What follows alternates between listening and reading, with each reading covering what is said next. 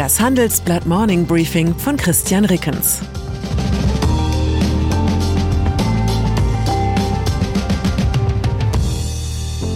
Guten Morgen allerseits. Heute ist Dienstag, der 27. Dezember. Und das sind unsere Themen. Debatten unter dem Baum. Sanktionen unter der Lupe. DAX-Konzerne unter Druck. Nach einer kurzen Unterbrechung geht es gleich weiter. Bleiben Sie dran. Die Welt steht vor gewaltigen Herausforderungen. Zum einen die Energiewende voranzutreiben und gleichzeitig den Klimawandel einzudämmen. Und auch der Energieträger Wasserstoff gewinnt weltweit immer mehr an Bedeutung. Doch wie geht es weiter? Erfahren Sie mehr auf dem Handelsblatt Wasserstoffgipfel 2024 am 12. und 13. Juni in Essen. Infos unter handelsblatt-wasserstoffgipfel.de. Mit dem Vorteilscode Wasserstoff 2024 erhalten Sie einen Rabatt von 15% auf die Tickets.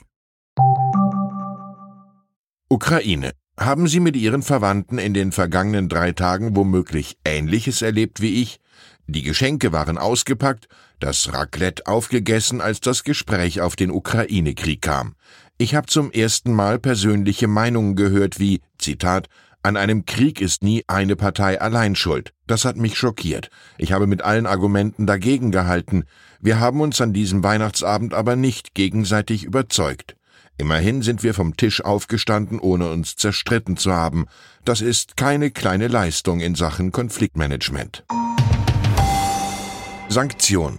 Ich empfinde die bisherige Bilanz der Wirtschaftssanktionen gegenüber Russland als ziemlich ernüchternd. 2022 dürfte die russische Wirtschaftsleistung um mehr als drei Prozent zurückgegangen sein. Das schätzt der Internationale Währungsfonds. Das ist eine schwere Rezession, bedeutet aber noch lange nicht den kompletten wirtschaftlichen Zusammenbruch des Landes.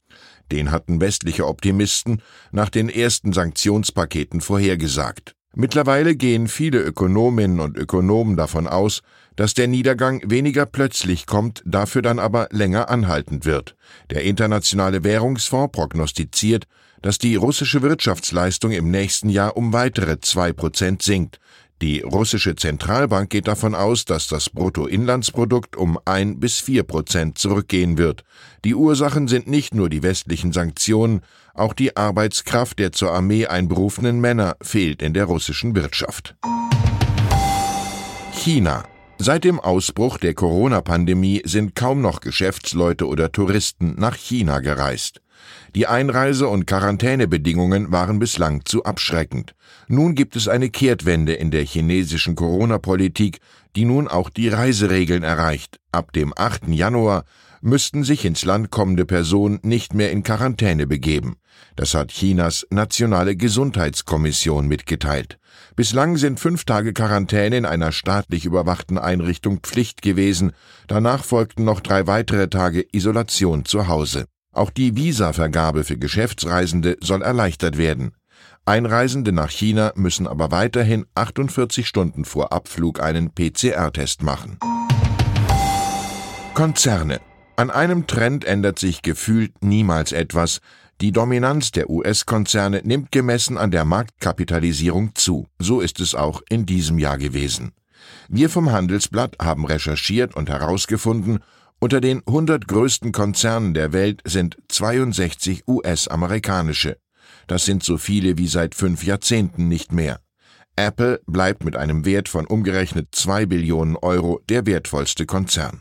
Dahinter folgen Microsoft und der staatliche Ölkonzern Saudi Aramco aus Saudi-Arabien. Deutschland stellt erstmals nur ein Unternehmen unter den Top 100, SAP landet auf Rang 91. Siemens hat es nicht mehr in das Ranking geschafft. Der DAX-Titel Linde hat sich verbessert, doch seit der Fusion mit Praxair hat Linde seinen Firmensitz in Irland. Und es gibt ein weiteres Novum. Angesichts der großen Kursverluste in der IT-Branche sind die US-Aktien unter den Top 100 nicht mehr überbewertet.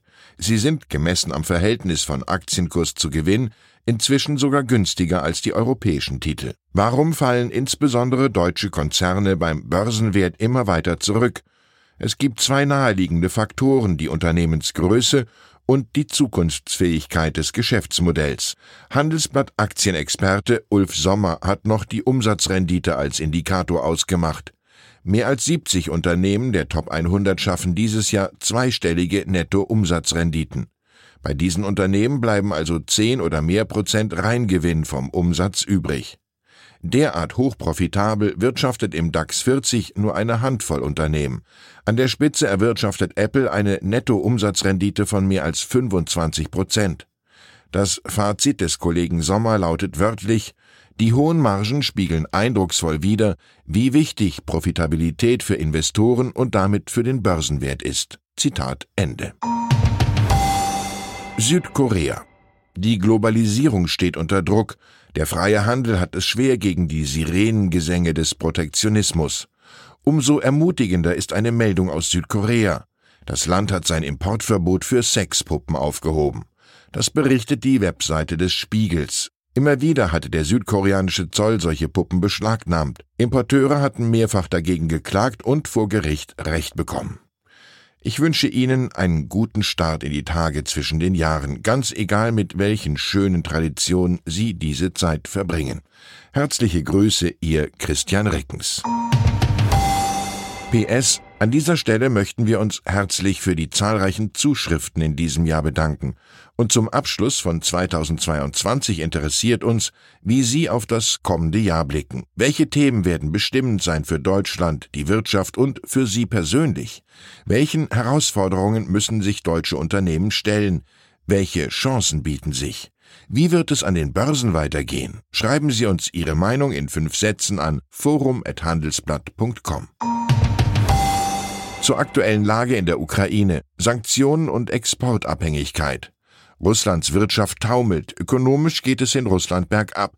Die Frage ist nur, wie tief der Absturz durch den Ukraine-Krieg ausfällt. Auch optimistische Prognosen können nicht über die strukturellen Probleme hinwegtäuschen. Russische Spionage, die größte Herausforderung für BND-Chef Bruno Kahl. Durch die Enttarnung des russischen Spions in den eigenen Reihen hat der BND mit Vertrauensverlust zu kämpfen und BND-Chef Bruno Kahl muss das jetzt aufarbeiten. Weitere Nachrichten finden Sie fortlaufend auf handelsblatt.com/ukraine.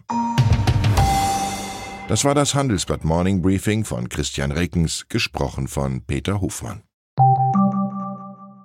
Fintech, Banken und Festival gehen nicht zusammen? Geht doch, und zwar in Berlin. Am 24. und 25. April 2024 öffnet die Messe Berlin ihre Türen für die FIBE, das neue Fintech-Festival Europas. Die FIBE richtet sich an das gesamte Fintech-Ökosystem, vom Startup über Investoren und klassische Banken bis hin zur Politik.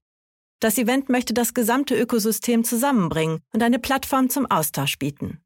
Seien Sie dabei und sichern Sie sich jetzt mit dem Code FIBE-Podcast 35% Rabatt auf Ihr Ticket. Weitere Informationen finden Sie unter fibe-berlin.com.